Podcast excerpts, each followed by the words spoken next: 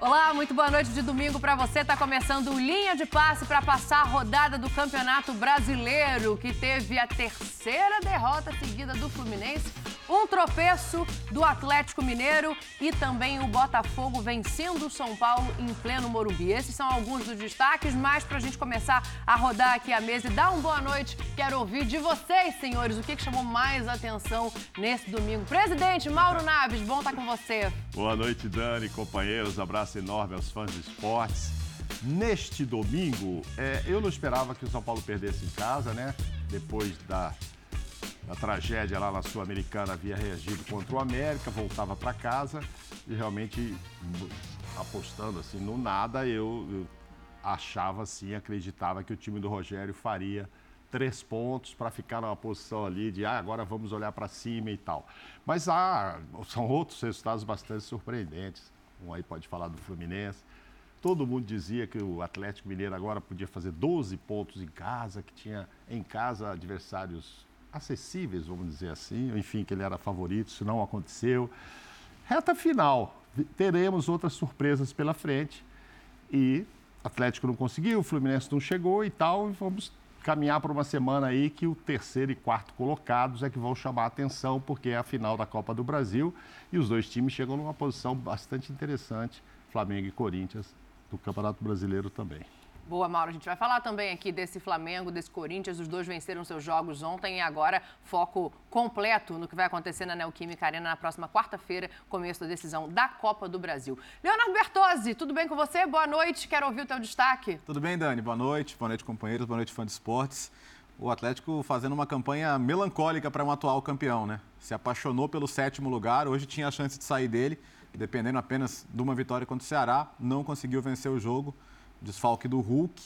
E mesmo tendo, um feito, mesmo tendo feito um jogo a mais em casa do que fora, ele continua com mais pontos fora do que em casa. Isso explica uma campanha tão mediana, para dizer o mínimo, como essa. Né? Boa para a gente rodar. Breiler Pires, tudo bem?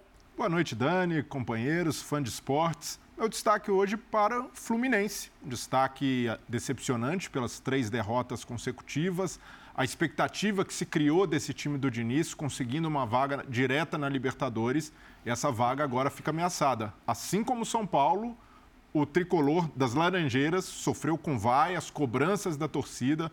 Vamos falar se elas são justas, mas Fluminense deixa a desejar por ter deixado escapar pontos, sobretudo contra o Atlético Goianiense e América.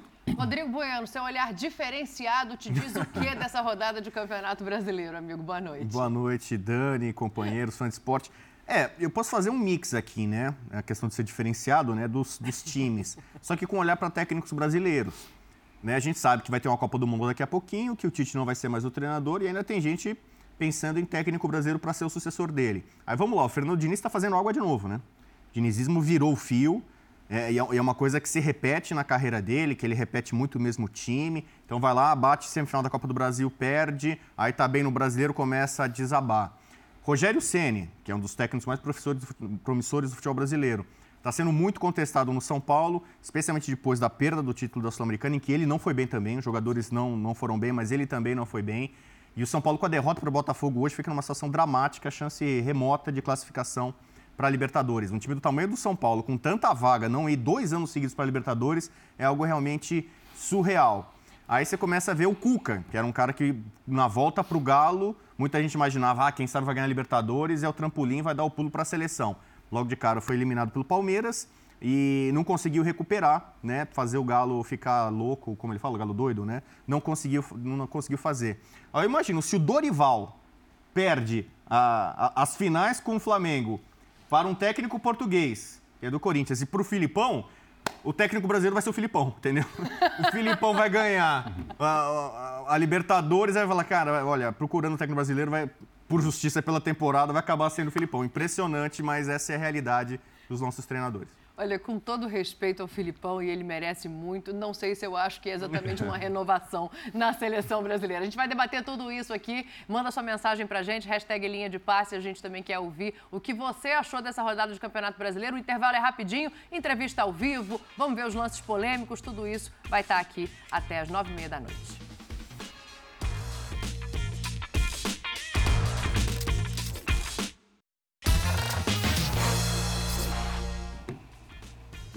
Linha de passe começa a destrinchar a rodada pelo jogo entre Fluminense e América Mineiro. 2 a 0 para o Coelho em pleno Maracanã. O Fluminense, terceira derrota seguida e volta a perder em casa, o que não acontecia já há bastante tempo, Breiler. Vou começar com você para a gente desenhar aqui. É, mais do que o jogo, o momento do Diniz. A gente sempre olha com uma certa desconfiança porque a gente sabe que os trabalhos dele começam muito bem e em determinado momento ele tem essa queda. Chegou esse momento no Fluminense?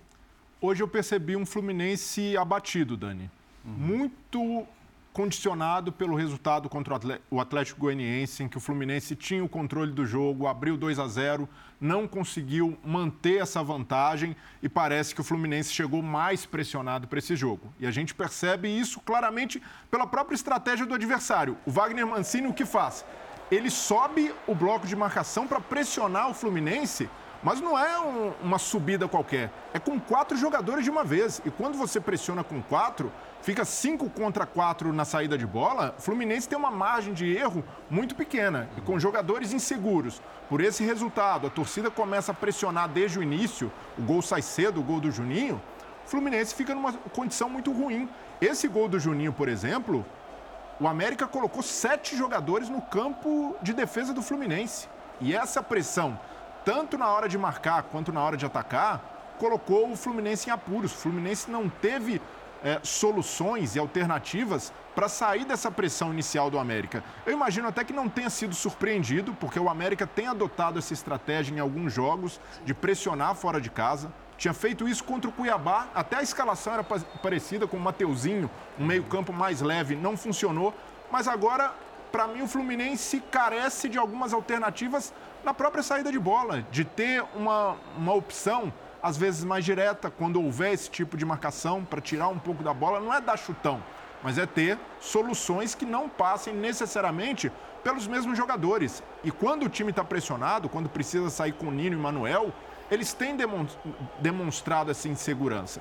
O Diniz é um técnico com muito repertório, que evoluiu na carreira dele, a gente percebe isso, que ele tem feito um bom trabalho no Fluminense, mas há erros e erros também precisam ser ressaltados. E esse primeiro tempo contra o América, em que o América atacou mais, apesar do Fluminense ter mais posse de bola como sempre, deveria ser um manual do que o, Fernando Diniz precisa trabalhar. Hoje o Mancini escancarou todos os erros do trabalho do Diniz. São, são muitos? Acredito que não. É coisa de ajuste. O Fernando Diniz é capaz de fazer esse time jogar bem de novo, como tentou fazer no segundo tempo.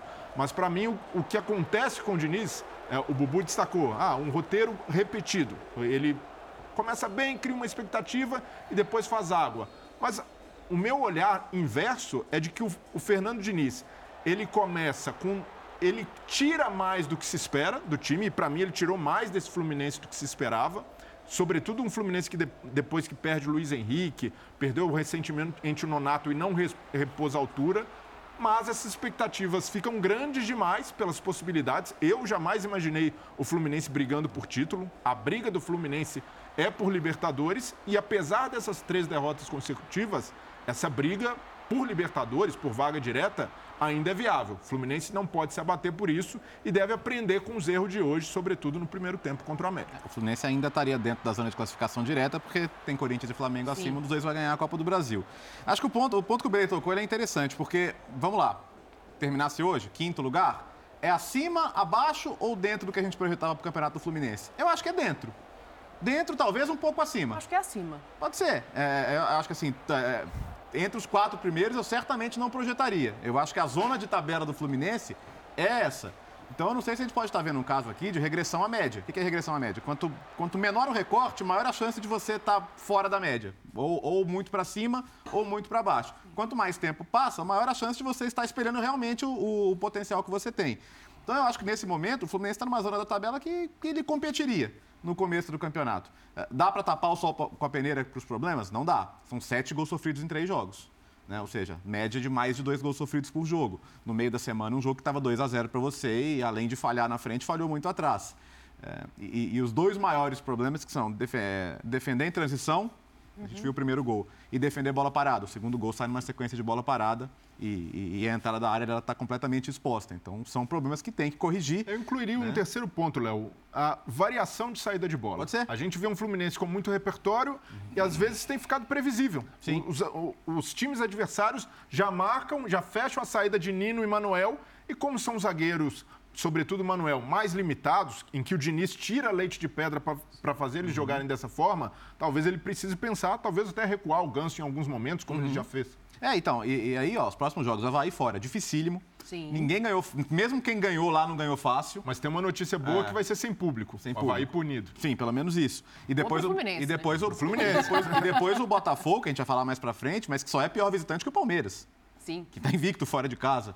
Então também não vai ser um jogo fácil. Depois o Corinthians fora na revanche da, da, semifinal da Copa do Brasil. Quer dizer, as próximas rodadas, elas, elas sugerem que talvez o Fluminense tenha uma sequência maior. E aí a gente, vê, a, a gente fala dos, do, do, nos outros trabalhos do Diniz, foi só física a questão? Não, também foi mental, também foi de confiança, foi de internamente surgirem alguns problemas, até mesmo de relacionamento. Então, assim, a gente não está dentro, não dá para saber mas é bom ter atenção, a ver como é que vai lidar. O cenário ideal é aproveitar esse jogo com o Havaí, tentar recuperar e ver se chama novas vitórias. Mas o risco aí de, de repente, ter quatro, cinco, seis rodadas sem ganhar, ele existe e aí a coisa pode desandar mesmo. Sim, é curioso, Foi né, a... Mauro? Porque é. eu esperava que o Fluminense estivesse um pouco abaixo até na tabela. Eu acho que Sim. o Diniz, uhum. ele chega, ele arruma o time, ele estrutura uma maneira de jogar e acaba refém da evolução que ele próprio trouxe. Porque aí agora, nessa reta final, o que se espera é que essa evolução continue e não que o Fluminense se perca dessa maneira.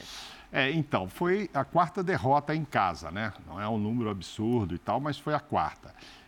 O que, que acontece? Exatamente esse ponto que você tocou, o Léo falou no aspecto físico, pode não ser só o físico, mas a gente pelo menos não tem saído de lá nada assim, que já tenha se tornado público, de outros problemas. Não tem o Tietê da vida lá que teve Sim. no São Paulo e tal. Pelo menos que a gente saiba. E, eu acho que a parte física pesa muito sim. Então, ele fez um bom time, ele está no lugar, que é por isso que é, é ruim. Né? Mas se ele tivesse começado muito mal e tivesse agora como o Fortaleza lá, enfim, arrancado do meio para o fim, e agora ele tivesse na posição que está, que é mais ou menos onde se esperava que estivesse, quinta colocação, é de bom tamanho para o Fluminense que é, para o elenco que é. Ah, mas, puxa, mas ele já teve no G4, agora ele vai cair, agora o Diniz está fazendo água. Eu acho que ele está tendo que sim, que repetir muito o time Hoje tirou o Ganso, tirou o Manel, que não estava bem. Eu não vi exatamente quem ganhou o prêmio, né? A gente vê esse jogo aí, quem ganhou o prêmio melhor em campo, mas o melhor do Fluminense foi o Fábio, né? Ficou nisso e o Fábio Essa ainda foi muito é brilhante, bem. Ó. É, ainda foi muito bem. Agora, eu, eu ponho sim a falta de elenco. E aí, ah, por que, que ele não roda muito? Ele não roda porque ele acertou um, um 11 ali, como se dizia antigamente, confia nesse time e muda o menos possível. Muda o menos possível. E o 11 foi dando bem, bem, mas chega uma hora que cansa. Ele também participou de outras competições e agora está cansando numa reta final. Sim, a tendência é dar uma caída e todo mundo vai ficar nessa história. Pô, o Diniz, tá vendo? Ó, chegou a ser vice-líder e terminou em sexto. Tá bom, mas pelo time que tinha, se terminar em sexto e em quinto, está bom. Mas como isso vai acontecer, sei lá se vai, né? O que, que vai acontecer nesse final. Mas se isso acontecer agora na reta final, ele mais uma vez será criticado, talvez o torcedor queira que ele saia, que era o mesmo torcedor que estava encantado quando ele fez uma série de jogos sem perder, quando ele fez goleadas aí até de 10 e todo mundo achando lindo, quando se dizia que ele continua querendo fazer uma saída lá de trás, mas quando o Fábio dá um chutão ele já não reclama mais, enfim, que ele também mudou alguns conceitos, passou a perceber que resultado é mais importante do que simplesmente jogar bonito, que ele antes não não acreditava que, que valia isso, ele queria sempre só, não só jogar bonito, mas vencer jogando bonito. Passou a declarar no meio do caminho que vencer é o que importa. Fez um trabalho maravilhoso com o Ganso, que ninguém mais acreditava no Ganso, e ele botou o Ganso como líder desse time e a coisa funcionou. Só que agora, final de temporada, o próprio Ganso está cansado, talvez os times tenham descoberto uma forma de parar o Diniz E ele está sujeito a essas críticas mesmo e, e, repito, se terminar ali pegando uma pré-Libertadores e tal, está até fadado a ser mandado embora com um elenco que, que é ele é colocou pena, né? ali. E é uma pena. É uma exatamente, pena. porque ele colocou ali. E eu acho que ele não teve muitas opções. Ah, tinha o William para trocar aqui, tinha um outro para usar ali. Ah, perdeu o atacante Luiz Henrique muito importante, ok, perdeu, mas é, não era muito além disso, não. Teve a felicidade de ter o Cano, esse artilheiro fantástico, ajudou demais o time. Então acho que ele está onde tinha que estar. Tá. Só que vem nessa sequência agora, ah, três sem ganhar, aí já começam a pedir, claro, o pescoço do Diniz. Mas eu me pergunto, se tivesse outro lá desde, desde o início dele, teria feito o Fluminense dar uma arrancada de deixar o torcedor até pensar em título? Não sei, tenho minhas dúvidas. Eu acho que o trabalho dele não foi ruim. Sim, o, o, o, Mauro toca num ponto que é interessante da gente avaliar, porque assim, eu acho um exagero se falar em demissão. Talvez ah. uma reestruturação de elenco, uma uhum. montagem de peças melhores, com o que ele tem de ideia de futebol, faça isso funcionar e o Diniz chegar perto de um título como a gente gostaria de ver, como a gente uhum. espera ver em breve. Mas acende aquela luz dos trabalhos anteriores. Eu acho que essa é, é a grande questão quando a gente fala do Diniz, Rodrigo. É, e aí, assim, é, será que essas alternativas ajudariam para uma próxima temporada? Eu manteria o Diniz. Então, é, a, a, discussão sobre a renovação ou não do, do, Diniz está rolando.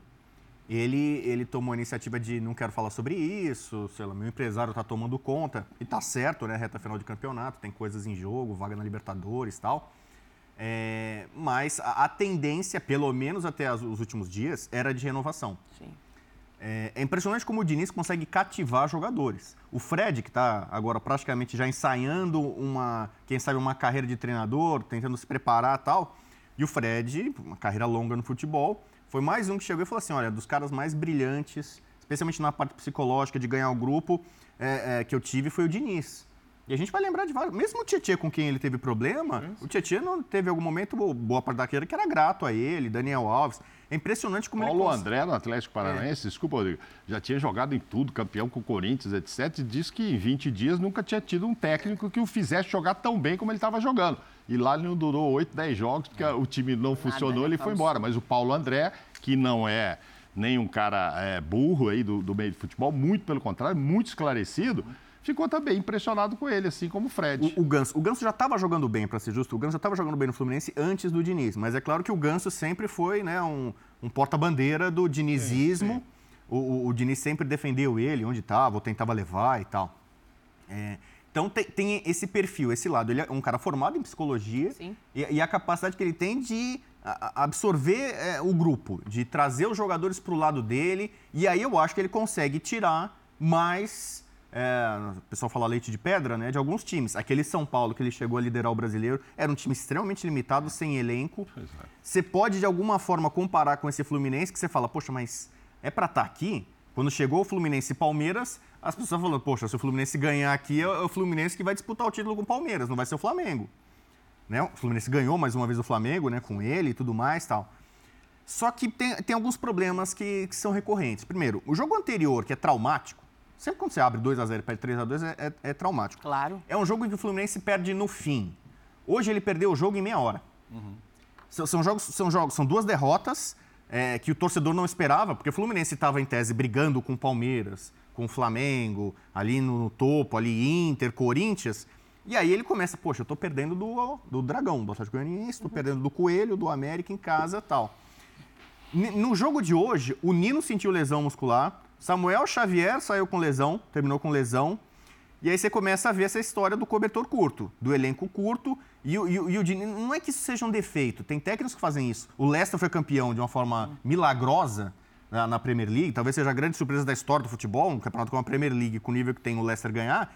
E o, e o técnico Anieri tinha um elenco curto, ele usava quase sempre os mesmos jogadores. E daquele jeito foi indo, foi indo, foi indo, com um jeitinho meio é, trivial de jogar bola, conseguiu ganhar uma Premier League. Não se sabe como. Aquilo né, realmente é, é uma coisa fora da curva.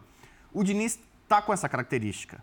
Ah, então se ele treinasse o Flamengo, talvez, o Palmeiras ou o Galo, times que têm elencos mais robustos, talvez ele tivesse mais habilidade para rodar o time. Mas é inegável que o Fluminense morreu no jogo contra o Dragão, perdeu o adversário fisicamente muito forte, o Fluminense né, desmanchando, desmantelando durante a partida. E no jogo de hoje, O, o gol saiu aos 4 minutos. Com 20 segundos, o América já era para ter feito 1 a 0 Sim. Então, assim, é, hoje foi uma derrota tática. O Wagner Mancini, que também não é o- a, a última bolacha ou biscoito do pacote, o Wagner Mancini hoje engoliu É, o o jogo dele costuma encaixar com o do Fluminense, né? Se eu não me engano, já tem uma sequência aí de uns cinco ou seis jogos que ele não perde pro Fluminense. Então, jogando com velocidade pelas beiradas, o Everaldo foi muito bem. O Everaldo era para ter feito o terceiro gol.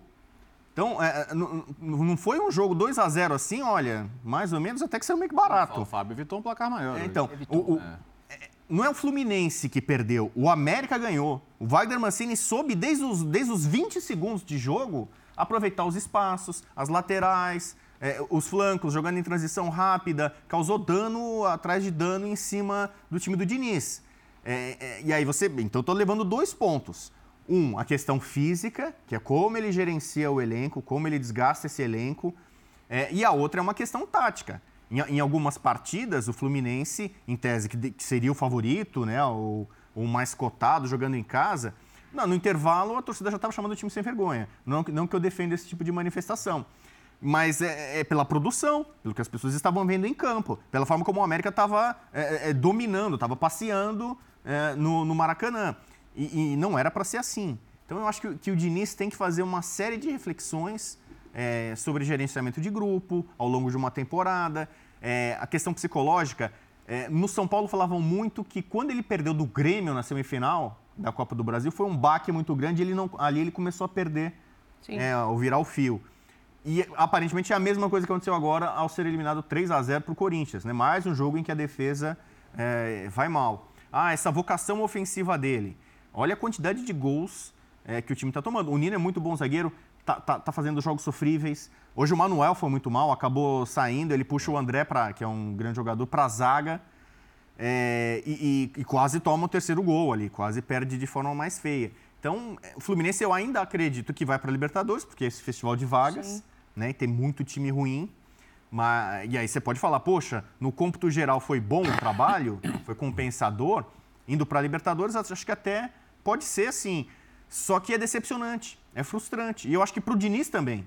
O, o Diniz também deve se cobrar, né? De, de entregar no final resultados melhores, ou de achar fórmulas ou, ou- ou explicações melhores para a queda de rendimento do time dele no final das temporadas.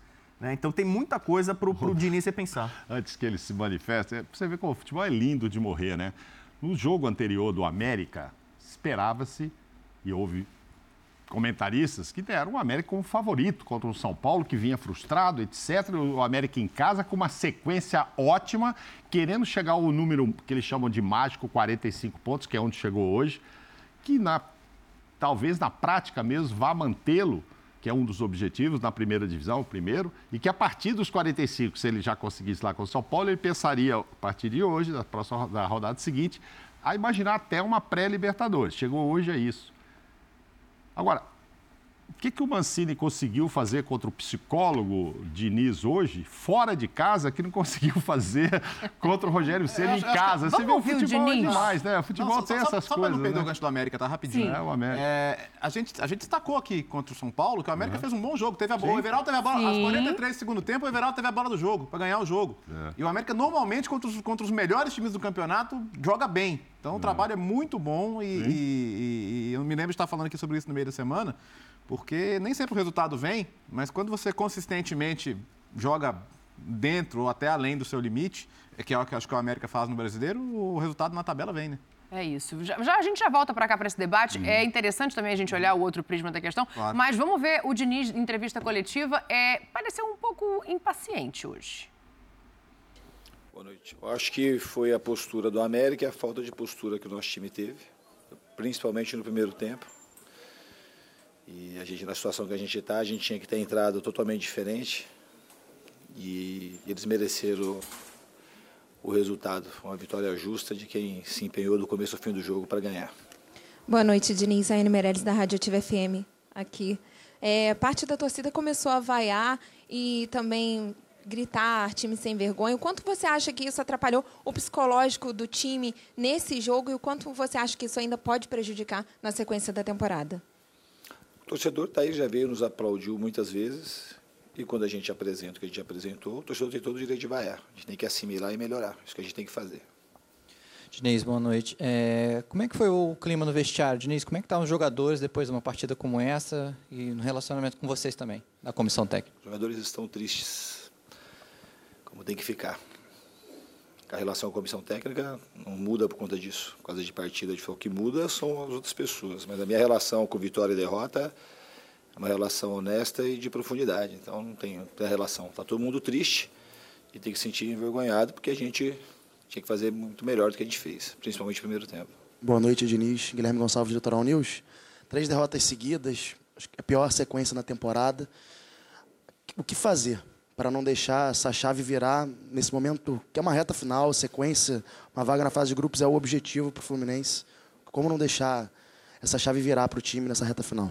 Trabalhar e fazer coisas diferentes que o time sabe fazer. Basicamente, o time sabe o que tem que fazer, tem que fazer o que fez no segundo tempo se joga da maneira que jogou o segundo tempo, provavelmente o resultado do jogo não teria sido esse. Oi, Diniz, tudo bem? David Sharp, antenados na jogada. Eu queria que você explicasse um pouco as suas mexidas no segundo tempo, ainda mais, principalmente a questão da lateral esquerda, que você tirou o Caio Paulista e colocou o Calegari por ali, é, tendo o Cristiano no banco, que você colocou recentemente, veio, é, vinha sendo titular e sobre a queda de rendimento do time de uma forma geral, né? Porque até o jogo contra o Palmeiras, a torcida mesmo acreditava em você, dizia, jogadores diziam que ia brigar pelo título e agora saiu inclusive até do, G, do G4.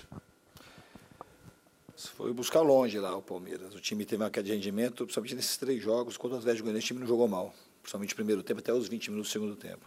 A gente fez uma partida abaixo contra o Atlético Mineiro e principalmente hoje, e principalmente no dia de hoje no primeiro tempo mexida do Calegari, porque eu achei que é um jogador que jogou muito bem, que mostrou muita personalidade, entrou bem no jogo de novo, no jogo de hoje de novo, e vai jogar os jogadores que têm mais desejo de jogar, que conseguem produzir mais, segundo a minha ótica. E eu acho que o Calegari fez uma partida muito boa, que pese que ele não estava jogando do lado dele, ele entrou bem, foi seguro na marcação, conseguiu ajudar no ataque. Então eu gostei da, da mexida, gostei do, muito do Calegari na quarta e gostei dele hoje de novo. Ok, gente, obrigado. Encerrar a coletiva. Obrigado, Diniz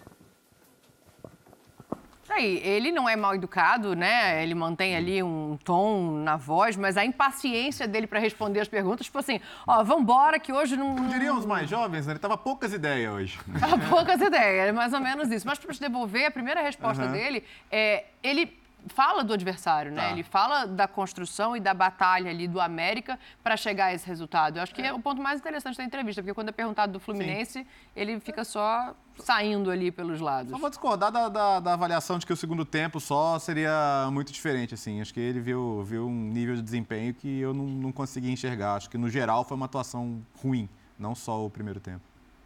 No segundo tempo, e... o América recua para explorar contra-ataque. Sim. Então, quer dizer, não é que o Fluminense é. cresceu muito, começou a ter, ter um domínio, a posse já tem a ver com o resultado Era a estratégia do Mancini, tempo. fez 2 a 0 Tem muito a ver. É, na época do São Paulo, eu acho, ele perdeu um primeiro tempo de 3 a 0 e ganhou de 2 a 1 no segundo tempo. O jogo foi... LDU. Não é isso? 3 a 0 para LDU no primeiro tempo, no segundo foi 2 a 1 para São Paulo, que é, então nós ganhamos o segundo tempo. Se tivesse jogado assim no segundo tempo, mas peraí, o segundo tempo tem, tem a ver, é consequência do que aconteceu, condicionado ao que aconteceu no é. primeiro tempo. Então isso aí é, do Diniz não funciona. O histórico entre os dois, só para registro, é muito pequeno. É, só foram três jogos do América, Sim. do Fluminense, do Maracanã, e o América nunca tinha ganho. Então ele chega à pontuação máxima, vai comemorar que provavelmente, e tudo indica que estará. Poderemos ter, com a disputa está tão acirrada que a gente pode ter até um time com 45 não conseguindo, mas quem chega aos 45. Ah, não, esse campeonato aqui na boa. A pontuação está muito baixa. A pontuação está né? muito baixa. É. O Cuiabá, que é o 17, tem 30 pontos. É. Olha, bobear time com 40 pontos então, já, já, já vai estar tá livre. O América já se safou. É, então, ele já pode pensar no planejamento para o ano que vem. G8, né? E pensar no G8, é, exatamente. É, agora, é para o América seria um grande feito estar numa Libertadores pelo segundo ano seguida. consecutivo. Caramba. E faz um, um, um campeonato muito consistente. O América, que era um time ioiô, que uhum. subia e caía com, mu uhum. com, muita facilidade, hoje já demonstra uma regularidade e tem como mérito uma boa montagem de elenco. A gente vê o Wagner Mancini com boas opções para fazer variação. O Everaldo é um jogador, por exemplo, que o Diniz não tem. Uhum. Um jogador de velocidade pelo lado, um jogador com capacidade de driblar. Uhum. E, e, isso faz falta. Depois da saída do Luiz Henrique, o Diniz perdeu algo muito caro ao estilo de jogo dele, que é válvula de escape. Que é quando o jogo não está funcionando, ter alguém para o ganso meter uma bola mais longa e o cara chegar. E aí, por isso que é importante dividir responsabilidades. Seria um grande equívoco culpar só o Diniz pelas três derrotas consecutivas ou por uma, uma perda de consistência. Em algum momento, esse elenco do Fluminense ia bater no teto. E aí, eu já pontuei aqui, algum, o Léo já falou sobre erros do Diniz. Todos nós aqui sabemos que um trabalho de um treinador, sobretudo do Diniz, que se dispõe a arriscar, vai, vai ter erro em algum momento. Mas a diretoria do Fluminense tem uma boa parcela de responsabilidade, primeiro, por ter perdido alguns jogadores sem a devida reposição. E aí você tem a saída de Luiz Henrique, não chega ninguém. Tem a saída do Nonato. Por mais que seja no meio, o Fluminense não se, se precaviu dessa situação de perder um jogador. Teve um dia, que não, tá, um dia que não teve o André, por exemplo, foi um desespero. Sim, não, É isso. não, não tem solução. E chega o Marrone, que não é, definitivamente, o Marrone não é reposição Luiz Henrique. Não pela qualidade, mas o Marrone é outra característica. É um cara que às vezes joga até de centroavante, tem força física, mas não é esse corredor, não é esse jogador de velocidade pelo lado. E aí, ne- nesse pacote de responsabilidades da diretoria, está também outro equívoco, na minha visão, contrato de dois anos com o Felipe Melo. Felipe Melo, por mais que seja valorizado pelo Diniz, é um jogador que tem tido dificuldade para jogar dessa forma. Então você tem opções escassas. Se alguém reclamar, "Ah, o Diniz repete muito time, poderia poupar. Não tem margem. O elenco do Fluminense não tem margem. E aí você olha um rival como o Botafogo, que vem numa perspectiva totalmente distinta de reformulação total de elenco, e o Luiz Castro consegue ter opções melhores que o Diniz. Chega Tiquinho, chega Adrielson, que resolve o problema da zaga. O- no Fluminense não chegou ninguém. Então o Diniz também, se em algum momento. E a gente não viu o Diniz em nenhum momento reclamar do elenco, Eu ia falar reclamar da exatamente sobre diretoria. isso. Essa não é uma característica dele, né? Ele não joga para as peças ou para a falta de peças a, a evolução ou a queda de rendimento no trabalho dele. Isso é interessante da gente observar. É um cara, e por isso ele ganha confiança de jogadores, ele é muito leal com o grupo, mas se ele fosse transparente, ou cara mais sincerão, um Vitor Pereira, por exemplo, que Sampaoli. coloca, coloca o dedo na ferida, o Sampaoli, em algum momento ele ia falar: opa, olha o elenco que eu tenho. Olha o... jo-" Não é um elenco ruim, mas um elenco que tem limitações para chegar nesse topo de tabela.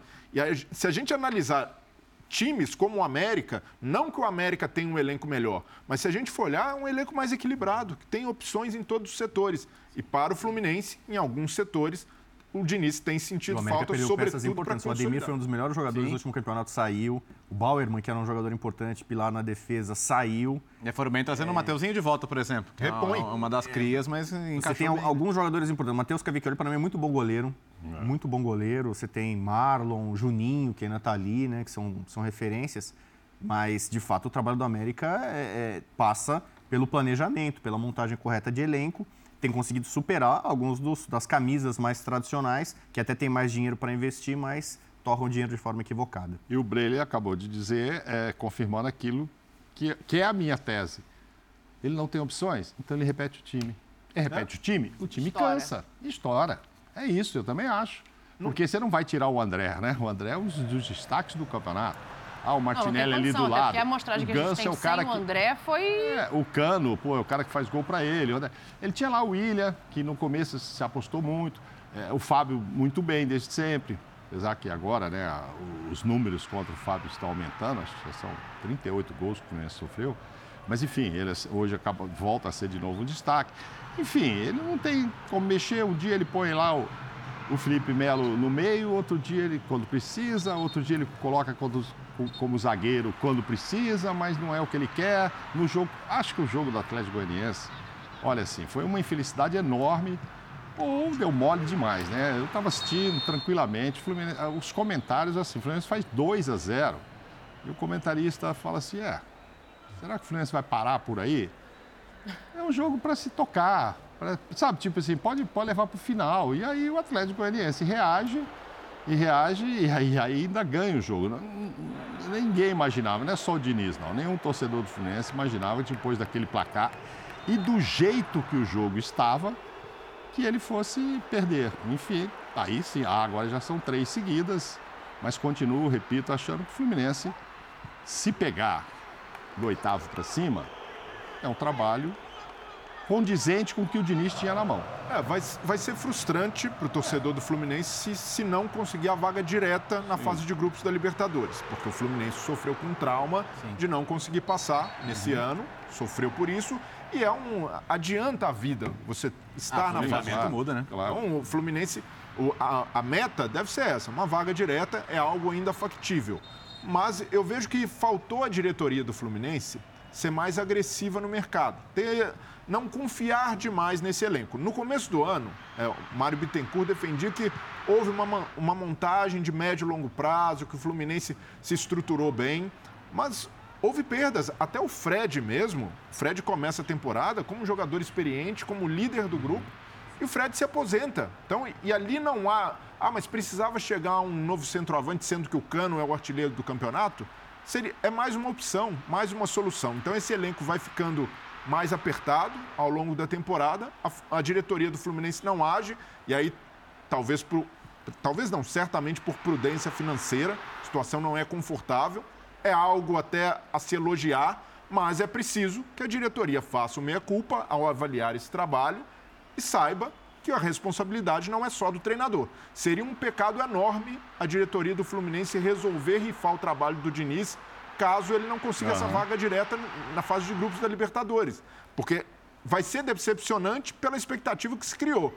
Mas Sim. pelo caminho do Fluminense como equipe, como instituição, é. é. algo até provável de acontecer. Mais fácil resolver os problemas de um trabalho bom no geral Sim. ou começar de novo? Acho que Não, é ninguém está negando os problemas. Não, é muito mais fácil você pensar né? em peças que componham o jogo da maneira como ele Sim. pensa o jogo claro. e manter, né? Já que a gente está falando aqui que houve uma evolução e que ele fez um bom trabalho, apesar da falta de peças. Fluminense perde o jogo e aí a gente vai falar de uma equipe que tem peças, que tem um treinador que já conhece essas peças, mas que hoje também também não conseguiu a vitória. O Atlético Mineiro empatou com o Ceará 0 a 0 essa partida. Tem o lance do Richard e é importante a gente dizer que o Richard teve ali uma questão no campo, ele toma uma bolada, sai de ambulância, mas ele está bem, está tudo bem com o jogador do Ceará. Essa é uma informação importante da gente é. ratificar aqui durante a nossa programação. E aí eu acho que a gente entra no jogo, né? É, no encaixe que não vem, na irregularidade que se apresenta volta e meia, e vem duas vitórias vitórias para dar uma esperança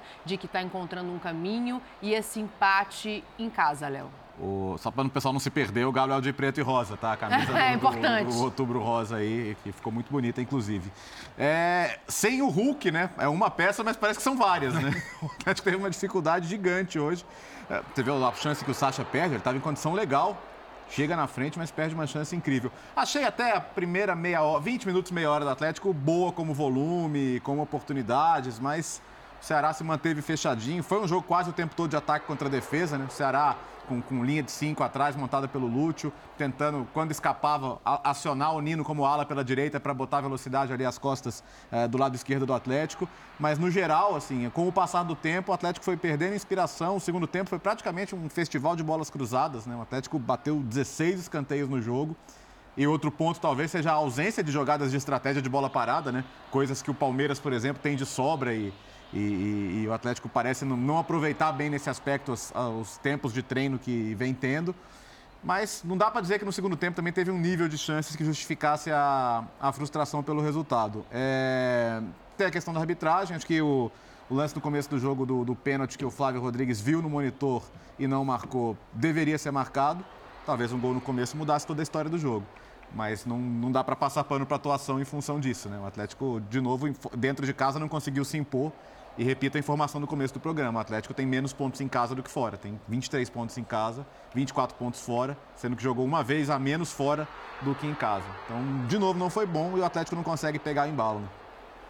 É, se o Fluminense a gente fala de uma temporada dentro da expectativa ou até um pouco acima da expectativa, esse Atlético Mineiro, para mim pelo menos, é a maior decepção do Campeonato Brasileiro quando a gente olha o elenco que tinha. Vamos saber o que, que o Cuca achou dessa partida também, entrevista coletiva depois do jogo. A gente já volta aqui para debater assim que o Cuca acabar de falar. Vamos ouvir. Boa noite. Não concordo, não concordo. Se falar que o Atlético jogou mal hoje, não concordo de jeito maneiro.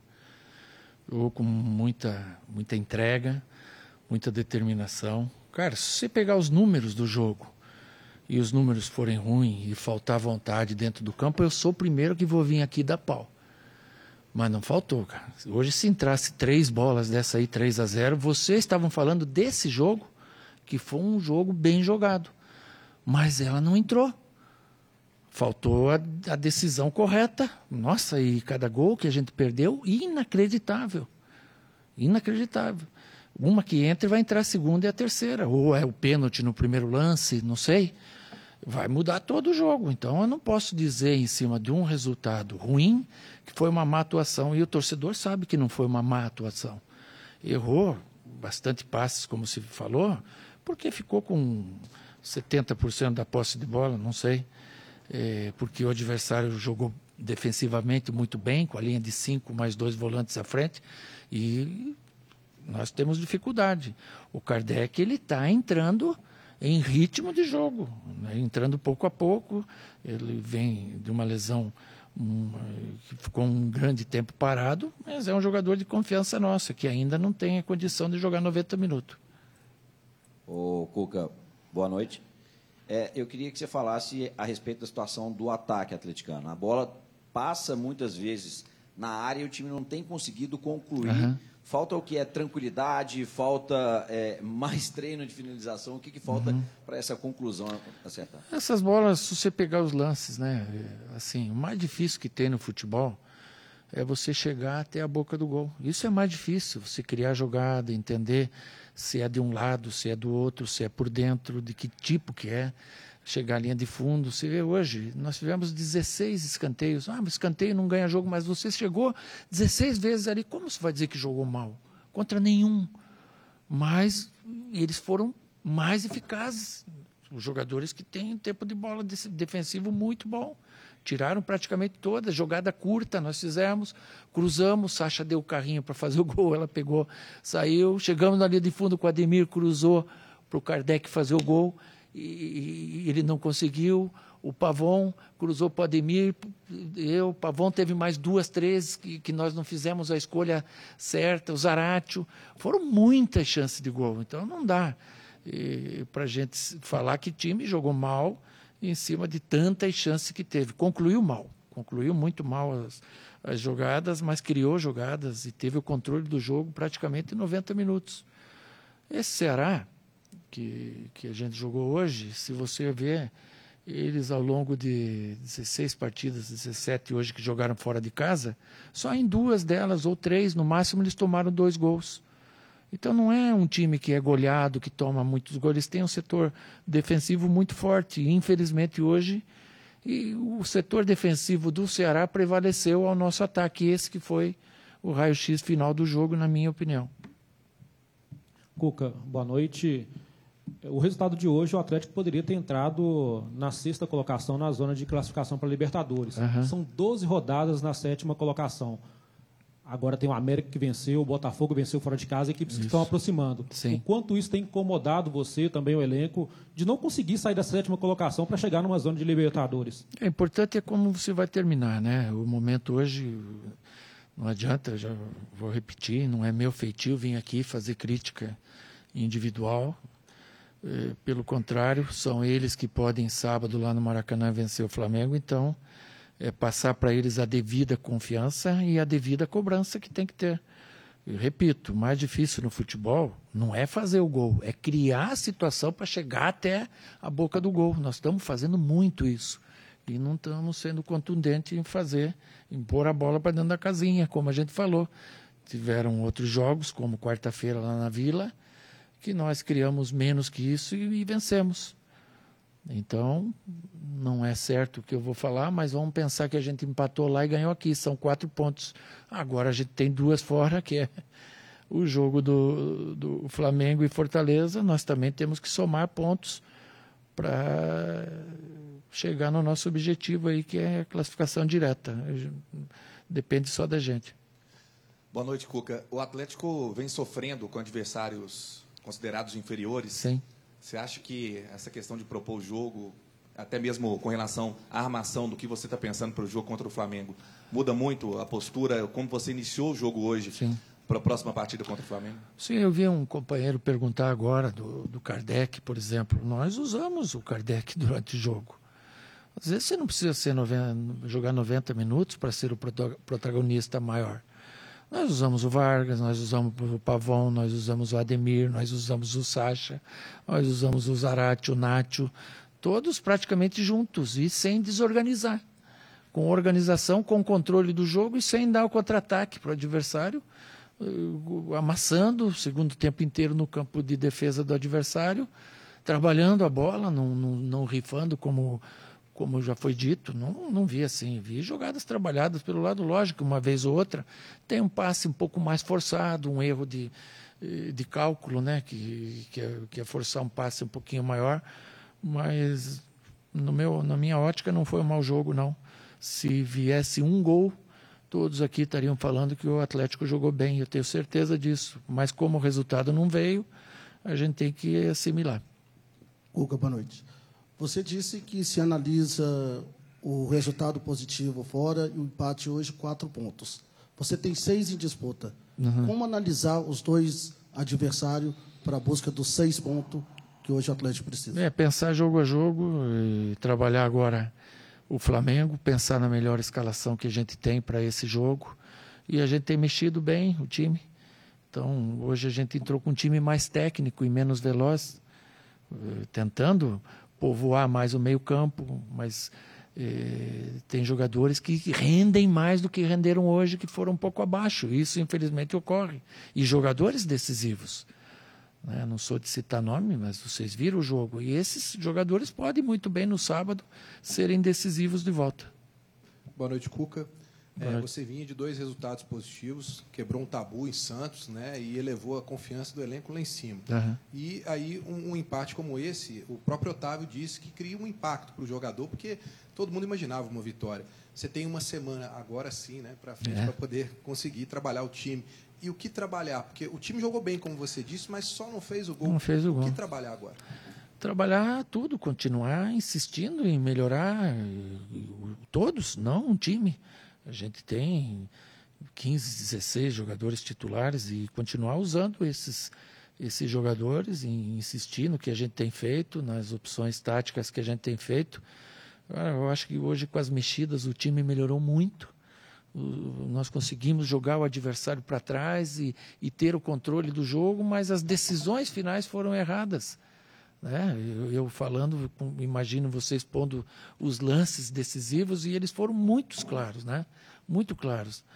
É, uma bola dessa que entra muda todo o jogo, que o adversário tem que sair, aí você pega a moral, a torcida entra com mais confiança te, te empurrar e você vai vencer, quem sabe até por mais de um. Mas não entrou. Essa primeira bola, que eu torno a dizer, às vezes não é o lance mais difícil do jogo fazer o gol, o mais difícil é você chegar até a risca da área pequena. E nós chegamos quantas vezes ali hoje? E não conseguimos fazer o gol. Boa noite, Cuca. É, o Galo hoje jogou bem, né? Como você falou, criou algumas jogadas ensaiadas, é, criou bastante finalizações. Infelizmente, não conseguiu reverter a gol. É isso que você tem é, treinado bastante na cidade do Galo? Finalização, é, jogadas ensaiadas? A gente treina tudo, né? Mas é, às vezes uma jogada ensaiada ela ajuda. Foi bonita a jogada que a gente fez, uma outra foi, mas tem um adversário que também estuda e trabalha para neutralizar suas jogadas, né? É uma pena hoje, é uma lástima a gente não ter vencido. Eu acho que jogo para vencer nós fizemos e fomos infelizes, pecamos nas finalizações, né? E foram muitas ao longo do jogo e nós não conseguimos fazer o gol que nos deixa frustrado, assim como o torcedor também. Cuca, boa noite, Laura, da TV Globo. Boa noite. Desde o seu retorno, a única vitória do Galo jogando no Mineirão foi contra o Fluminense.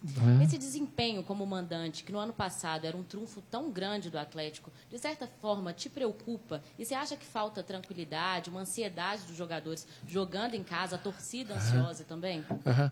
Se você buscar, Laura, assim, ver os desempenhos dos jogos, eles não foram ruins, mas os resultados foram ruins. É, ano passado a gente criava mais ou menos o que cria hoje. Eu não tenho os números, mas vocês podem fazer esse comparativo. Só que a gente era mais decisivo, muito mais decisivo. Não precisava tantas chances para fazer os gols. Por quê? Porque estava vento a favor, como a gente chama. E hoje está difícil recuperar a, a confiança. O jogador tem que ter confiança. Em qualquer esporte que você dispute, se você não tiver confiança aliada tua, que ela esteja contrária, você vai ter dificuldade. E futebol é assim também. Os caras correm 10 quilômetros, mas não são 10 quilômetros ali na beira da lagoa. É disputando espaço, é subindo de cabeça, é dando pique para cá, para lá. E aí aparecem as chances. E nelas é que faz a diferença, né? que faz aquele grande jogador ser o diferencial. Hoje faltou essa diferença para nós em campo, fazer o gol. A gente estava com, com desfalques no time, mas criamos o suficiente para vencer. Infelizmente não aconteceu, coisa que o ano passado acontecia até com mais naturalidade, né? Fazia-se um, dois e o jogo se abria, a gente ganhava com, com sem sofrência. Valeu. Tá aí, a avaliação do Cuca. Criou muitas oportunidades, desperdiçou muitos gols. Ele entende que esse é um bom desempenho do Atlético Mineiro, que está ali agarrado na sétima colocação. O presidente estava é. olhando uns números é, aí, né? Então, eu acho que vale até um outro programa só sobre isso, né? O que é jogar bem, o que é ganhar, né? Tem gente que é só resultadista e não está nem aí. Ó, oh, teve 20% de posse de bola, ok, ganhou 2 a 0 estou satisfeito. Ele tem razão quando ele fala, ah, os números, olha os números, ok. Os números são 64% de posse de bola, 16 finalizações. Mas quantas no gol? Três. Duas, duas. na estatística que eu peguei. E o, o, Ceará também teve duas. E eu olho aqui numa outra estatística, me diz que foram duas grandes chances do Ceará, que eu até não consegui ver ali ainda no, nesse, nesses melhores momentos, e uma. Por que, que só qualifica como uma grande chance do Atlético? Porque as outras foram tudo para fora mesmo, desperdiçadas. Só que esse não é um problema novo, porque eu, enquanto ele falava, eu estava me lembrando do, de uma entrevista aqui no primeiro semestre do, do turco Mohamed, dizendo: olha, a bola não está entrando. Naquela fase ruim de muitos empates, etc., a bola não está entrando, eu vou ter que treinar agora só fazer gol dentro da área pequena e tal. Me parece que é mais ou menos o que aconteceu aí. Então, assim, ele justifica, mas o torcedor não engole. É...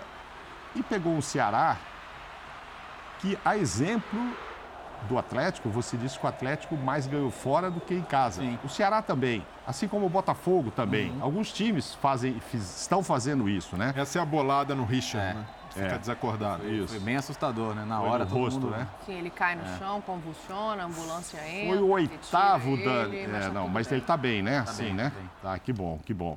Então, foi o oitavo empate do Ceará. Oitavo empate. Número parecido e igual apenas com o do São Paulo, que também adora um empate. São Paulo tem bem mais, né? Não, fora de casa não. Ah, fora de casa. Tá. É, fora. Agora, é, o, o, que me Entendeu? chama, desculpa, só o que me chama a atenção, só para não perder o gancho da entrevista, assim, falar que o time cria como o do ano passado e a diferença é só uma questão de vento a favor, não é falar a realidade para o torcedor, né? O torcedor tem que o ano passado bem vivo na memória, uh, o, o, nível de qualidade das chances, a facilidade que o Atlético tinha para chegar na cara do gol com, com qualidade, com boa condição de finalização para defender. Então, é, eu acho que até, até, a explicação tem que ser melhor do que isso. Que o, que o trabalho até aqui nesse retorno é muito abaixo do que deveria ser, acho que não tem nenhuma dúvida. É dece decepcionante até o trabalho do Cuca, porque se esperava muito, foi contratado como salvador da pátria até agora entregou muito pouco, porque se a gente analisar o que o Cuca tem à disposição, é um elenco com opções muito fartas. Sim. A gente estava tá, analisando claro. o Fluminense do Diniz. É inadmissível o Atlético estar atrás do Fluminense. É, é, inadmissível o Atlético estar. O América está a dois pontos só do Atlético, porque há um, um abismo de opções de qualidade. Se esse elenco fosse devidamente potencializado, o Atlético poderia estar, no mínimo, já com vaga direta muito bem encaminhada. Mesmo contando as frustrações da temporada, foco dividido com Libertadores, ainda assim, pelo tempo que o Cuca teve para trabalhar, muitas semanas seguidas. Sem Libertadores. Sem Breiner, tempo que ele, ele assume, o Atlético estava jogando muito mal. É. Mas estava uma distância recuperável do Palmeiras, é, por incrível essa, que pareça. É, é essa, a diferença aumentou, o é. Atlético se tornou um time de G6 para baixo. Isso daí é muito, mas muito abaixo da expectativa. Então, a gente analisar esse Atlético separadamente, jogo a jogo, eventualmente o Cuca vai ter jogos como esse contra o Ceará, em que há um volume ofensivo mas não uma superioridade. Hoje, o torcedor que estava no Mineirão não assistiu o Atlético superior Vaiou, ao Ceará. inclusive. Em alguns momentos, o Ceará tinha até o jogo controlado dentro da sua proposta, de se defender, de buscar o empate. O Lute foi muito bem sucedido nessa estratégia. E quando há uma, uma diferença tão grande de um Atlético não conseguindo triunfar contra times contra o Ceará, tendo muitas dificuldades com o trabalho, dá para se analisar essa passagem do Cuca, esse retorno, como decepcionante. Vejo que ele poderia ter entregado mais por já conhecer os jogadores, por ter o luxo de não poder contar com o Hulk, mas ter três opções diferentes. Poderia, ele entra com o Sacha, mas tinha o Vargas, que foi muito utilizado por ele no ano passado, o Allan Kardec, que é uma opção nova, um jogador para fazer jogada aérea, e o Atlético fez muito pouco. Quando e, entro... e, e outro ponto, é estranho que em outubro se esteja falando do Kardec não conseguir jogar 90 minutos. Então, É. alguém avalizou a contratação. Não, mas, eu- mas ainda assim, mesmo não conseguindo jogar, quando entra, não tem um jogo favorável a ele, porque o Atlético faz pouca jogada aérea, pouca bola cruzada, explorou muito pouco os lados do campo. Mesmo o Ceará com uma linha de cinco, dava para o Atlético trabalhar mais, tentar forçar e aproveitar esse homem de área. Teve uma oportunidade só, acabou furando, mas ainda assim, ah, sem o Hulk. Hulk vinha num bom momento, é verdade, mas vejo que é muito pouco para esse Atlético, para tudo que o time e o elenco, sobretudo, podem oferecer. O Rodrigo tinha um ponto também, Só, né? só dois pontos para você colocar. Primeiro, o São Paulo tem 13 empates na competição, o Ceará tem 15. Mas os, os dois, oito fora de casa. São os recordes. 15 empates tem. É muita coisa. E eu queria só que você completasse dizendo qual time pode, no segundo tempo, fazer o que o Cuca fez. Colocou Vargas. É o que eu ia falar. Era, É Kardec era o que eu ia falar agora. Hein? Pode, pode deixar para ele, que eu ia falar exatamente isso. Você viu as Eu ia substituições?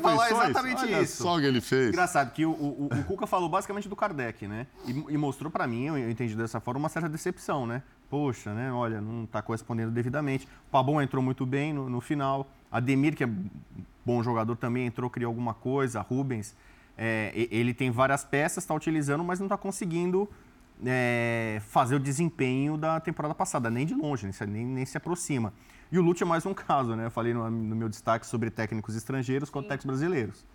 Então, é, para o Ceará, esse ponto é extremamente importante. Nossa, né? Eu falei aqui com a, a nota de corte lá embaixo, o Cuiabá, o 17, o primeiro na zona com 30 pontos. Para o Ceará, esse pontinho aqui tá, tá bom demais. Então, a, a- a postura dele, defensiva, reativa. E olha, como é que o Ceará vai contra-atacar o Galo com o Jô na frente, né? O torcedor do Galo conhece tão bem o Jô, o Jô visivelmente tá. Era basicamente o Nino ali, mas é, é, chegou a ter um contra-ataque em que o Nino cruzou, não tinha ninguém na área. É, então, era, é, não vou dizer que o Ceará jogou com a menos, né? Mas assim, para a proposta dele de se defender, linha de cinco, como falou o Cuca, dois volantes e tal, e, lá- e lá na frente o Ju para tentar fazer alguma coisa e não deu certo.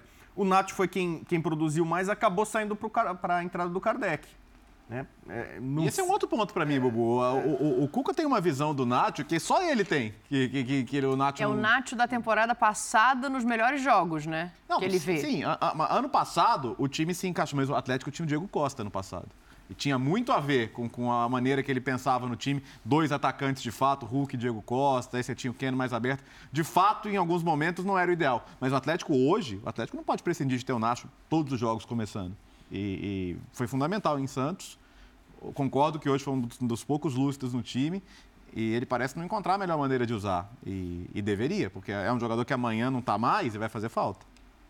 Só para atualizar aqui a informação, ó, acabou de chegar, é, vou voltar para o Atlético, mas a informação do Ceará, vou ler junto com vocês. O volante Richard sofreu uma concussão cerebral após levar uma bolada no rosto. Ele foi prontamente atendido pelas equipes médicas de Ceará e Atlético Mineiro e o atendimento móvel do Mineirão foi encaminhado para um hospital da região para realizar exames de imagem. Ele encontra-se consciente. Então, assim, só para a gente atualizar, né? É uma concussão cerebral é sempre preocupante, vai ficar em observação provavelmente até amanhã e medicado, mas é essa a, a informação oficial. É, voltando para esse galo, eu estava olhando aqui a tabela de classificação, a tabela de classificação não, a rodada, é, Flamengo, Depois disso, tem mais um jogo fora de casa contra o Fortaleza, que é um jogo dificílimo. Sim, os dois são. Aí tem Juventude em casa, que parece um jogo fácil, mas eu não sei quanto será pela questão de o time rebaixado querer colocar ali, né, tudo que tem em campo para acabar a temporada de forma digna. E depois São Paulo também fora de casa. Então, assim,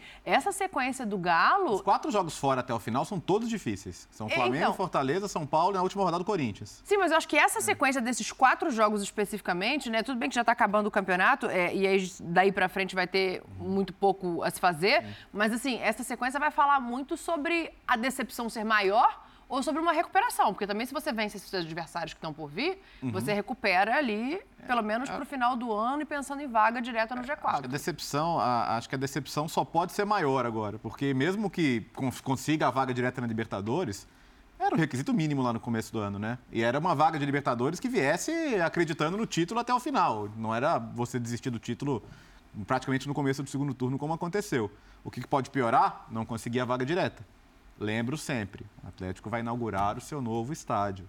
Inaugurar o seu novo estádio fora da Libertadores, o que seja diretamente ou não, seria desastroso, assim. Seria uma coisa para baixar o moral da torcida num nível absurdo. Se, se, joga só fazer preliminar e não passa, é, então. também está na Libertadores Exato. 2023, mas não joga no novo estádio. Até, até, por esse contexto, eu vejo que o Atlético deveria ser muito conservador nessa história de renovação do Cuca. E com muita calma, uhum. avaliar esperar, porque é muito diferente você ter o Cuca chegando para ser o salvador e como aposta para uma temporada que é de sonhos, de muita expectativa, com estádio novo e cobrado por algo que não entregou. Eu acho muito difícil pensar em renovar com o Cuca pela impre... imprevisibilidade do Cuca. Não, até... Eu não contaria com esse tem nome. Tem a Copa do Mundo, ele vai, ele, ele, ele, quer, tem todo o interesse de acompanhar, acho que ele vai para o Catar. Uhum. Então, não, é, é, é, até uma questão para times brasileiros, né? Alguns técnicos vão tentar remontar elenco em meio à Copa do Mundo, tem outros que vão. É o caso do Cuca, que está com a cabeça no Mundial. Ele tinha planos maiores depois, né? Quem sabe até a seleção brasileira, coisa que acho que agora já está fora de, de cogitação. Não, ele vai para a Copa, isso ele já declarou é. que ele vai antes de assumir lá. Mas eu acho que não atrapalha, não.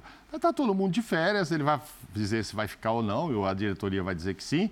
E ele vai, em uma reunião à tarde, fazer uma lista lá, ó, desses caras aí, ó, esse serve, esse não serve, eu preciso aqui, eu preciso aqui. E também acho que não precisa de muita gente. Nós estamos falando do, dos melhores elencos o perigo, do país. O perigo, para mim, é acontecer como, como nesse ano. Que o Atlético é buscou o Turco, que não era a primeira, nem a segunda, nem a terceira opção. É, não. Por quê? Porque o Cuca deu, deu as 9 horas dele e ele foi embora. É, isso aí. E aí você deixou. Ele, antes de ir para a Copa, é. ele precisa dizer para a então, diretoria então, se ele vai é ficar ou não. Saber, isso né? sim, ele dizer antes. Agora, acho que decepciona muito esse resultado. O Cuca vai para casa dizendo o time jogou bem e tal, mas a bola não entrou na casinha, porque ao contrário da dificuldade desses jogos fora de casa, imaginava-se, como a gente comentou aqui no início do programa, que o time teria todas as condições de fazer 12 pontos nessa reta final em casa. É. Ceará, Juventude, o Botafogo, que tá, tem jogado muito bem fora de casa e mostrou isso hoje, mas enfim, se o Atlético está embalado, passa a ser o Atlético favorito para ganhar. E falta um jogo. Ceará, Cuiabá. Juventude hein? É, penúltima e o Cuiabá. Cuiabá. Ou seja, então nas contas ali do atleticano e do Cuca, da comissão, pô, esses 12 pontos nós temos que fazer em casa e tal. E aí o que, que nós vamos. Pô, lá fora tem isso, tem isso, tem isso. Ah, mas o último jogo é com o Corinthians. Que Corinthians será esse? Corinthians pode ser um já Corinthians classificado. campeão da Copa do Brasil. É. Ou já, já classificado tranquilo também. ali no, no, G4, enfim. Flamengo, São Paulo, enfim, tem dificuldade. Os jogos, Sim. pelo menos em, em, termos de tradição, de nome e tal, os fora de casa são os mais complicados. Mas já saiu dos 12 que estava fazendo na matemática, não ganhando dois pontinhos aí, isso, isso pode fazer diferença sim. Eu quero mostrar o lance, mas eu acabei interrompendo o Breiler aqui, só para você continuar teu raciocínio. Você esperaria o Cuca tomar a decisão não. e dizer se ficaria para ter próxima temporada Já, ou não? Jamais deixaria na mão do tá. Cuca. O Atlético não pode ser refém de decisão do Cuca. O Atlético tem de definir o que quer. Quer um treinador para fazer tentar uma temporada mágica, como teve no ano passado, no ano que vem, com a inauguração do estádio, ou quer um técnico para desenvolver um trabalho de médio e longo prazo. E isso é possível no futebol claro. brasileiro. Um clube como o Atlético, que se estruturou, que tem investimento no elenco, está com um plano de estágio novo, tem de pensar lá na frente. Não pode fazer um trabalho só pensando numa temporada só. E para mim, o, o, Cuca hoje é técnico de uma temporada só. Não é até pelo perfil dele. Se o Atlético quiser algo mais estruturado, pensando lá na frente, deveria se desapegar da figura do ídolo, avaliar esse retorno dele e pensar em, em soluções. Não vejo que hoje é unânime dizer que o Cuca tem de ficar, até porque o torcedor atleticano. Mas só tem uma opção, então, é demiti-lo dentro do que você está colocando, não é, tem essa opção. o contrato acabar e ele não ser é, renovado. Não, não, né? não, não é, se a diretoria vai resolver, ela só tem um tipo de, de resolução. Sim.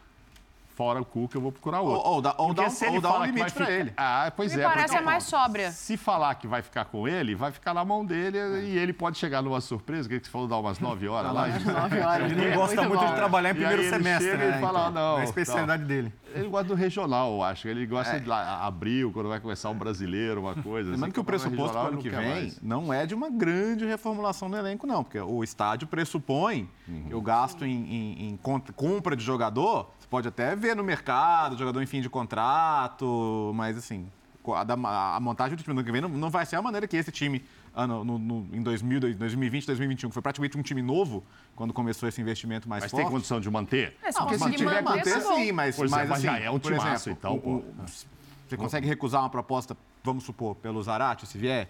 Acho que uma grande venda talvez tenha que ser feita, cara. Aí depende de quem é e de que tipo de reposição você vai ter. Só para a gente fechar esse assunto, esse 0 a 0 vamos colocar o lance, por favor, do que seria o pênalti não marcado pelo Voaden do Bruno Pacheco no... Do, do, do, do...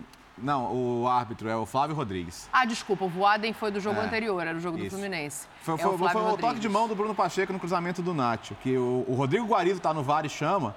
E assim, minha visão, o que, no, no jargão dos árbitros, é a, é a, asa da xícara isso aí.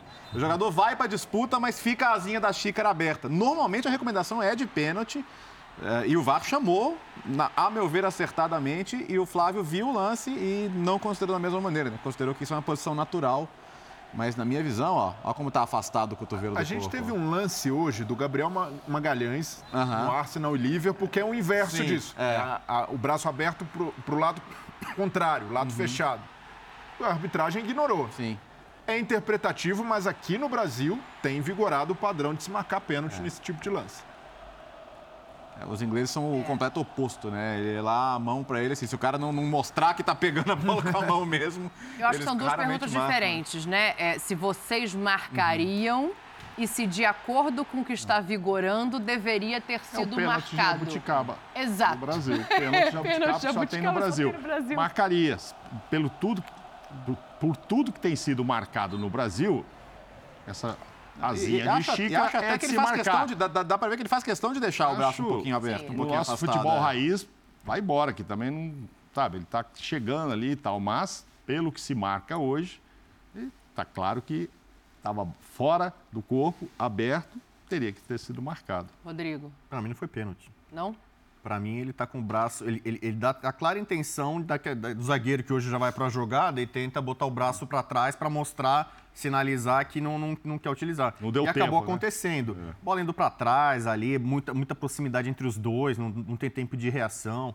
Então, por mais que o, o braço tá um pouquinho aberto, mas a- o esforço que ele faz pra colocar Esconder. o, esconder o braço. Você acha que ele faz esforço para esconder? Eu acho. acho. que ele faz. Eu acho que ele mais deixa uma vez pra gente, por acho. favor. Eu fiquei, Então, pra eu mim, com é. dúvida. Eu, eu, eu- eu não marcaria esse pênalti. A gente tá falando aqui, ah, não, porque tem pênalti jabuticaba, pênalti do Brasil, não. Pra mim, a, a- a clara intenção dele é exatamente esconder o Tirar o braço, braço. tirar o- é, esconder o Eu braço acho ali bem- atrás. Eu acho bem o contrário. Eu acho que ele, ele faz questão de deixar o braço É que ali. em ó. câmera lenta é A muito proxim- difícil, Olha né? os dois corpos, estão muito próximos um do outro, não tem tempo de reação. Então, assim. É, a mão está quase nas, nas costas. Ele, parece que o Rodrigo tem razão no sentido de Então, que ele quer esconder o braço ali. Eu, Né? eu acho muito rigoroso marcar um pênalti desse. Agora, por que o VAR que chamou? claramente, pra mim, não que tem que intenção. É porque o Guarizo Os, achou os dois jogadores estão muito próximos. Achou que foi, né? E, e eu percebo uma- um movimento ali de tentar esconder o braço, que é uma coisa que hoje é comum no futebol, né? Ah, O zagueiro vai para o lateral, vai para a bola, né, com, com os braços para trás. Então eu não marcaria. Boa. A impressão que dá é que ele não encolheu o Ah, suficiente desculpa, e o só encolhe depois jogo que toca. Era o jogo do. Fluminense. Foi, É foi- o foi o toque de mão do Bruno Pacheco no cruzamento Ah, do tá, eu tô me ouvindo. É, a o nossa, a nossa voz está saindo aqui. do Ah, desapareceu, ótimo. É, tá a bom. mão, ó, a mão já está quase no meio das costas. Ele, é, não tá? Olha lá, ele É a asinha- a asinha ele da tá- xícara. Ele está tentando buscar o braço para trás assim. Agora, se o VAR chamou, é porque aqui tem esse pênalti de jabuticaba. É isso que eu te digo. Senão saía partido. Eu adorei o pênalti de jabuticaba, vou levar pro futebol 90. É, no nosso futebol raiz, isso aí o cara não tinha nem chamado. Passou, não foi, blá, blá, blá. Mas como aqui se marca pênaltis assim, chamou. É, Agora isso foi com cinco minutos de jogo. Minutos. É, então, não justifica. Ah, perdemos porque não deu o que ele perdeu. É, é outro é, jogo? É, outro jogo. jogo. Ah, o Ceará vai se abrir? Não sei, não sei se vai se abrir tanto. Ok, sai ganhando tal. Mas teve muito tempo pro time do Cuca colocar a bolinha dentro da é trave ali. Quem conseguiu fazer isso foi o Botafogo. Nosso próximo pois assunto é. aqui.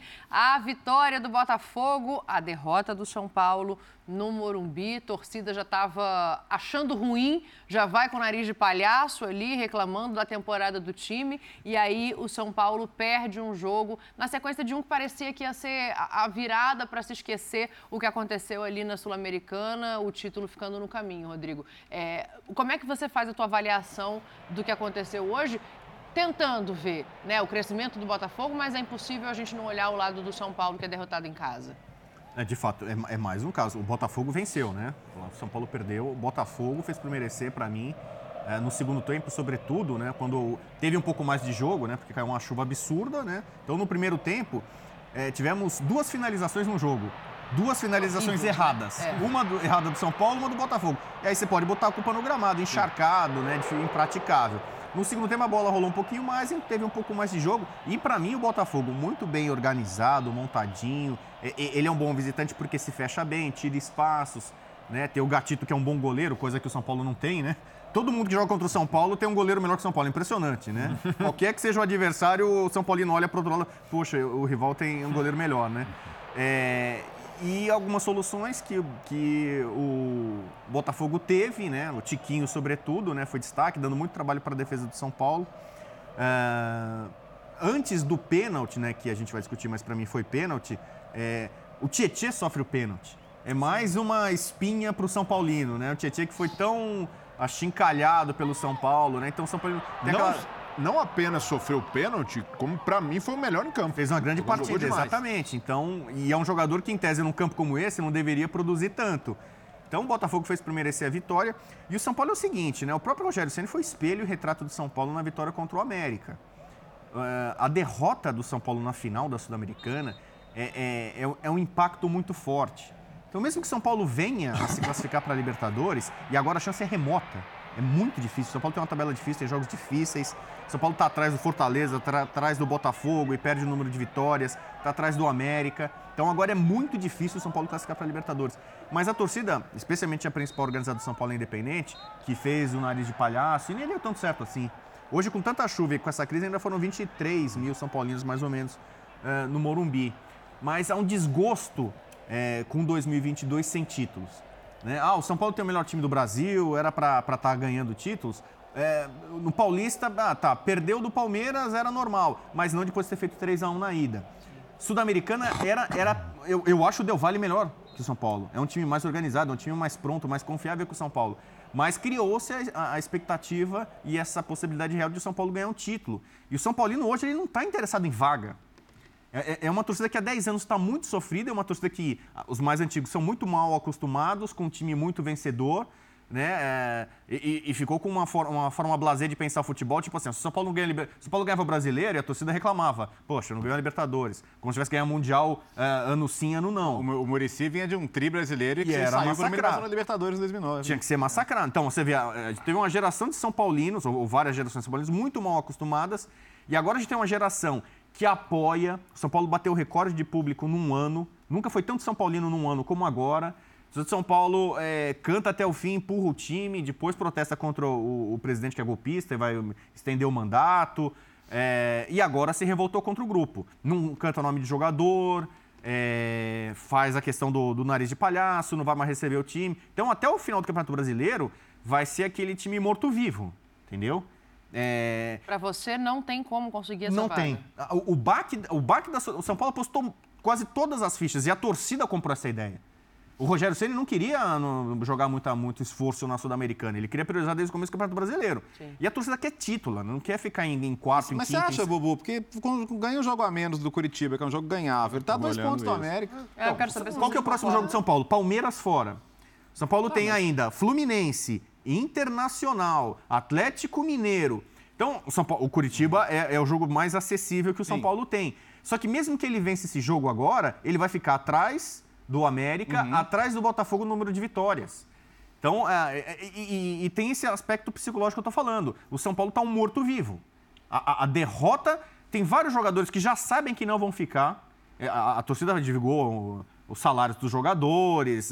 então, é, é, é, um clube agora em convulsão, porque não se sabe se o Rogério Senna vai ficar. O Rogério Senna tá batido. Tá. tá, tá destroçado. Não, e, ele, e o discurso dele também, às vezes, na, na, minha visão, é equivocado, porque ele é o treinador dessa equipe. Então, é ele que tem que segurar todo mundo na mão e falar, ó, vamos levantar aqui e vamos seguir. Quando ele dá, depois de uma vitória no jogo passado, a declaração que ele deu, é muito difícil. Então, mas ele, ele é meio, meio espelho do São Paulino. Então, assim, a, a, a perda do título sul-americano, por isso que as pessoas não, não, entendem às vezes. Por que, que o São Paulino comemorou hum. tanto o Paulista do ano passado? Depois, ah, não, mas, pô, São Paulo vibrar tanto com o Paulista para muita gente aquilo foi uma, um respiro depois de muito tempo. E como seria essa Copa Sul-Americana agora? Então, mesmo que o São Paulo venha, para mim, a surpreender e conseguir uma oitava posição para Libertadores, a torcida não vai sair rojão, não vai sair saltando rojão fazendo festa, entendeu? Vamos, eu quero ouvir vocês, mas vamos só ouvir o, o Rogério antes, porque, obviamente, ele falou também depois do jogo de hoje, então vamos ver qual era o tom Às vezes você quer ficar, os outros não querem que você fique, às vezes você, os outros querem que você fique, você não, não. Isso depende muito a cada jogo a gente faz uma análise, né? Quando você ganha, tudo é ótimo, tudo é bom. Se você é campeão, então é perfeito. Quando você perde, o trabalho é ruim e, e assim vai. Nós temos, é, sempre falei para vocês, algumas. Não é que nós temos um elenco curto, nós temos até um bom elenco numeroso, né? E alguns jogadores que. características que faltam para a gente. Mas eu acho que o time, dentro do que, do que nós, nós temos, ele joga ele, ele, ele, controla a maioria dos jogos, tem as grandes oportunidades de gol. Hoje, quantas bolas passaram frente ao gol do Botafogo antes do gol sofrido? Aquela bola que o Alisson dá para o Luciano ali, né? passa, poderia só ter escorado para dentro, um pouquinho a mais, um pouquinho a menos. Então, assim, raríssimos jogos, principalmente dentro do Morumbi, a gente deixa de dominar a partida e de ter as grandes possibilidades de, de vencer o jogo. É, quando não acontece, é, logicamente muda o discurso. Futebol não existe meio termo no futebol, né? Essa é a verdade. É sempre 8 ou 80. É, ganhou, bom, perdeu, ruim. Abatido de novo, né? O Mauro é, pega a palavra. Não, são os números ali é, exemplificando como o Cuca, né? Que também não conseguiu ganhar e diz, ó, oh, mas você viu, só faltou o Luciano colocar aquele pezinho e tal. Não, o Atlético finalizou muito mais vezes. No primeiro tempo desse jogo, não teve um chute a gol, de, nem de Botafogo e nem. É, mas também era um aguaceiro que okay. o jogador rolar. Foram duas patinava. tentativas ali. No segundo tempo começa lá, o Gatito é, é, o primeiro a fazer uma defesa, depois o Botafogo vai. Botafogo, como sempre, é, indo bem fora de casa, no final consegue essa vitória. Terceira ou quarta consecutiva fora de casa, né? Quarta. Então, aí o que, que acontece? O Botafogo saiu desse jogo dizendo, pô, cheguei a 43 pontos, não é matemático ainda, mas já vamos pensar agora em coisas, em competições internacionais. O São Paulo, chegaria aos 43, ou como diz o Léo, pode chegar aos 43 também contra o Curitiba, já começa a ver dificuldades na tabela. Ah, mas esse jogo aqui é mais complicado, esse assim é. Mas todos são, a gente acabou de ver a tabela para o Atlético, enfim, para todo mundo. Então, o São Paulo está 10 pontos do rebaixamento, não vai ter aquele sofrimento do ano passado que o, que o Ceni reclamava tanto de chegar na reta final sem saber se subia para uma competição internacional ou se ficava correndo risco de rebaixamento. Acho que isso pelo menos não vai acontecer. E essa história do torcedor, Rodrigo, me desculpe, o torcedor quer ver o São Paulo em oitavo, em sétimo, o torcedor quer ver, porque o ano que vem é outra história, aí tem uma oportunidade. Você vai para uma pré-Libertadores, ah, quem sabe a gente muda tudo, muda até o técnico, muda o time, e, darará, e quem sabe a gente volta a brilhar. Então ele fala que não quer, só não quer ser rebaixado tal, mas lógico que quer. O ano passado foi a mesma coisa, o São Paulo demorou para conseguir entrar ali na pré. Fica mágoa, o torcedor está magoado. Eu sei, eu tenho o São Paulino dentro de casa, eu sei como é que é. O cara está magoado, entendeu? Eu sei como é que conviver com isso. Agora, no final, você quer classificar, como o cara do Atlético quer entrar no, no G4 para ter tranquilidade, ganhar dinheiro e, e, e ir para estádio novo.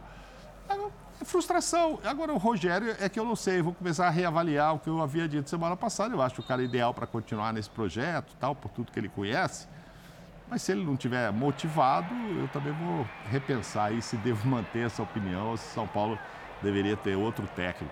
Ó, é, um ponto só. Eu acho que você não pode começar um jogo de futebol se você não consegue dar um passe no campo. E se você tem que levantar a bola para carregar. Suspender, né, a É, partida. No mínimo podia ter esperado um pouquinho para começar o jogo, porque é, é respeito ao jogo, tá? O fundamento mais básico do futebol é um passe. Se você não consegue dar um passe no Concordo. gramado, você não pode começar o jogo. Mas enfim, é, isso não, não diminui em nada a vitória do Botafogo. O pênalti é claríssimo, né? Pênalti expulsão. Alguém tem dúvida, não, né? Não, não. Nesse aspecto, não. não Léo que já não estava bem É. no jogo, né? Léo e Rafinha não jogam contra o Palmeiras. Aliás, o Léo É. tá de saída. Primeiro o ano deve ser negociado para o exterior. Mas, tirando essa questão do gramado em péssimas condições pela chuva, o Botafogo venceu os últimos quatro jogos como visitante. Não perde como visitante desde o final de julho, quando perdeu para o Corinthians e foi um a 0 apertado. É incrível. E assim, que bom que a gestão do futebol do Botafogo entendeu que Luiz Castro merecia tempo, merecia, merecia eh, poder trabalhar com os reforços, né? Porque o Tiquinho, mais uma vez, foi super importante, frio na hora de cobrar o pênalti, en- encheu a defesa do São Paulo o tempo inteiro. É um atacante chatíssimo de marcar, né? Acho que eleva muito o nível do ataque do Botafogo. E tá aí, o Botafogo tentou. é, é, o Botafogo, ao contrário, dimensionou a expectativa. Então, quando você entra falando, preciso ficar na primeira divisão, não é, ó, tô botando uma grana aqui, então já quero ir pra Libertadores no primeiro ano. E talvez vá pra Libertadores no primeiro ano. Vá. Talvez vá, talvez vá, porque tá fazendo o suficiente pra sonhar com isso. Tá uma, a uma vitória de cumprir a meta de permanecer na Série A. Uma vitória já garante matematicamente e o Botafogo agora podendo ter uma perspectiva maior. O Luiz Castro hoje, para mim, foi mais ligeiro que o Rogério para entender o que o jogo pedia, pelo estado do gramado. E aí, logo quando precisa fazer uma alteração, coloca o Canu, um jogador alto, forte, forte, para né? jogar esse tipo de jogo. No segundo tempo, a alteração que ele faz é para encorpar o meio-campo com o Danilo no lugar do Lucas Fernandes. Então, ele vai entendendo e no, no início do segundo tempo, o Botafogo já chega com a ideia de cruzar a bola na área, de explorar essa estatura, de colocar Vitor Cuesta, o Tiquinho, o escanteio. Tanto é que a jogada do pênalti sai numa cobrança de, de lateral do Marçal. Então, o Botafogo soube, o Luiz Castro teve essa leitura de que hoje não era, o Rogério fala, a gente dominou, mas com gramado nessas condições, não bastava dominar pela posse de bola. São Paulo acabou sendo menos efetivo que o Botafogo, que adotou uma proposta mais adequada. Um Luiz Castro com conhecimento total, é, aparentemente tem o time nas mãos, porque a gente já identifica uma forma muito clara do Botafogo jogar com esses três atacantes, um meio-campo que incorporou com jogadores experientes. Falei do Tietê, os reforços que chegaram mais jogando bem, né? Então- Adrielson, Marçal tá bem. E são, e são Nelson jo- muito Cuesta. bem hoje. E são jogadores que o Botafogo trouxe que elevaram a média de idade. O Botafogo contratou muito jogador jovem, agora tem um time cascudo para quem sabe nessa reta final usar da experiência para conseguir garantir uma vaga na Libertadores. É dessas quatro vitórias fora de casa, Fortaleza e São Paulo, né? Adversários diretos para essa vaga na Libertadores. Intervalo aqui no Linha de Passe, a gente volta já já.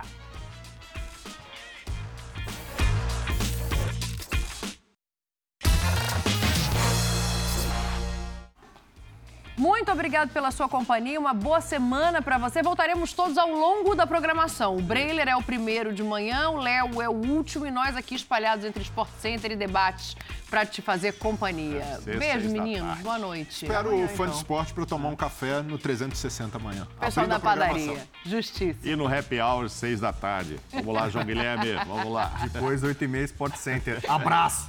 Valeu. Beijo pra você. Eu te espero no Futebol 90. Tchau, tchau. Boa semana. Valeu, gente. coberto. É? É o dia inteiro. O dia inteiro aqui, ó.